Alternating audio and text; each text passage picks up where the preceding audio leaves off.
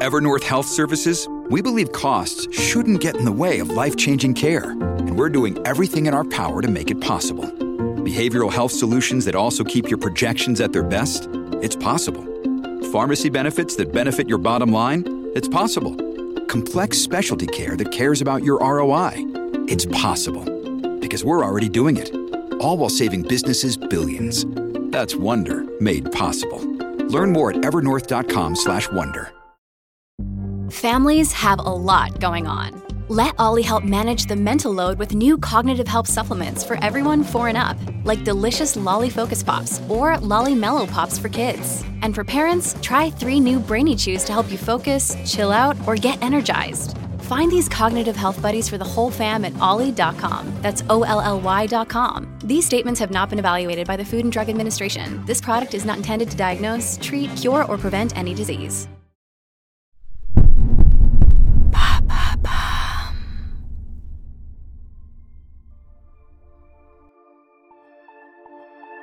Les deux gens, le poète et l'Apollon, le génie et le débutant, Jean Cocteau et Jean Marais. Un couple mythique, étonnant.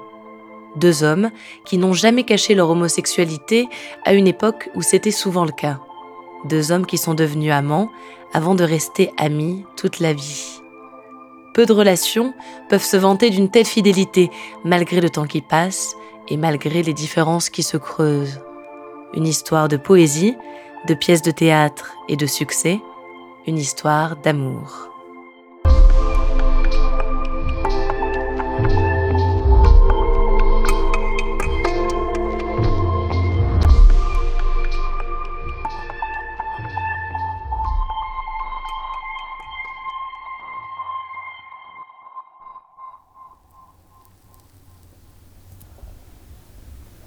« 1937, Paris. Jean Cocteau n'est pas en forme. Toute la journée, il tire sur des pipes d'opium sans mettre le nez dehors. À 48 ans, il est déjà un artiste renommé pour son éclectisme. Jean Cocteau dessine, écrit de la poésie, des romans et des pièces de théâtre. Aucun art ne lui résiste.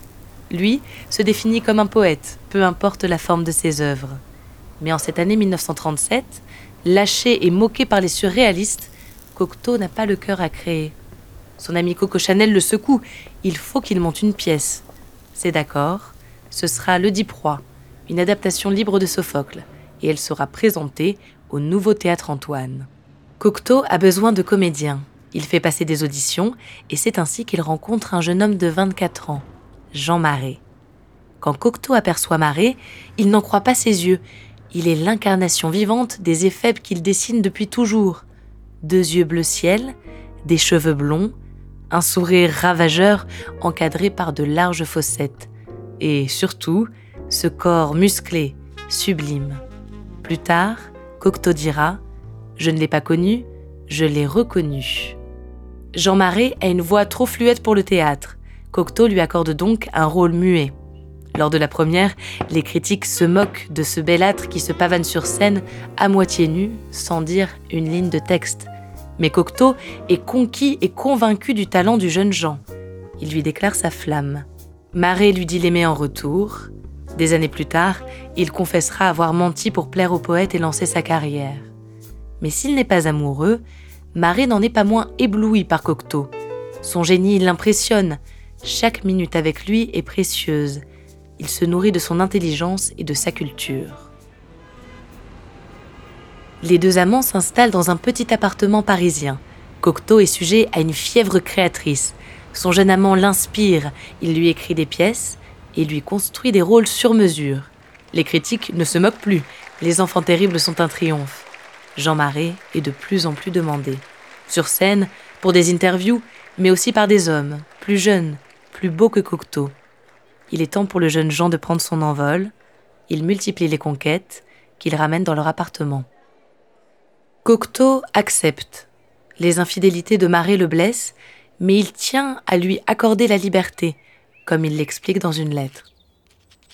Mon Jeannot adoré, je suis arrivé à t'aimer si fort, plus que tout au monde, que je me suis donné l'ordre de ne t'aimer que comme un papa, et je voudrais que tu saches que ce n'est pas parce que je t'aime moins, mais davantage.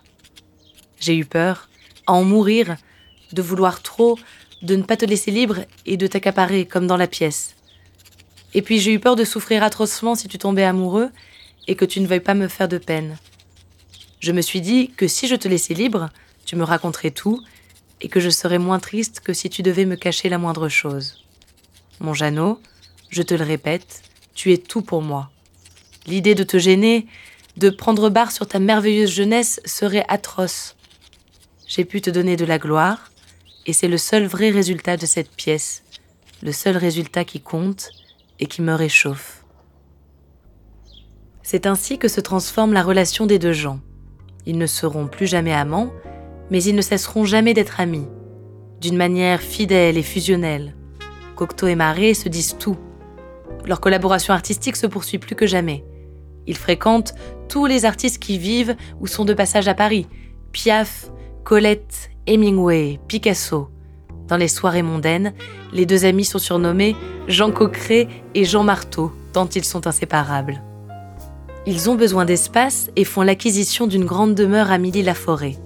Ils occupent un étage chacun et se partagent le rez-de-chaussée. Mais Marais est souvent absent. Il est devenu une superstar du cinéma. Le comte de Monte Cristo, Capitaine Fracasse, Fantomas, des succès populaires dans lesquels il exécute des cascades périlleuses. Cocteau, lui, part vivre dans le sud de la France avec un nouvel amant.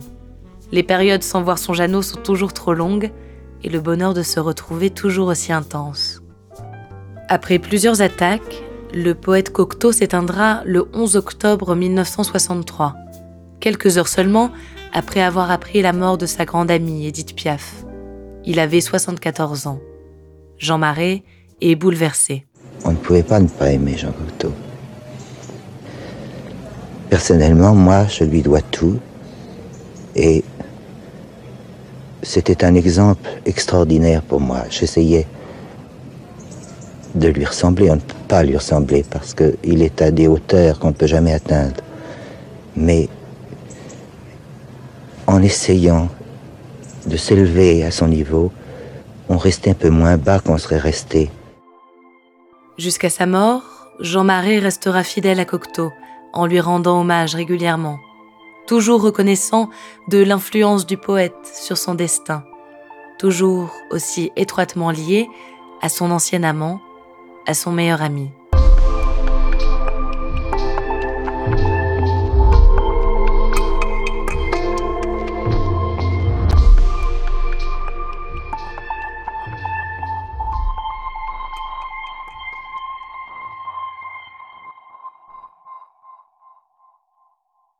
Merci d'avoir écouté cet épisode de Love Story.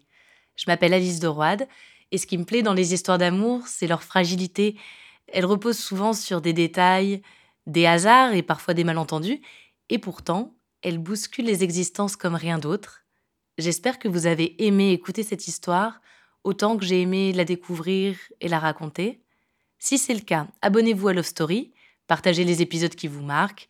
Vous pouvez aussi donner une note à ce podcast. Merci beaucoup.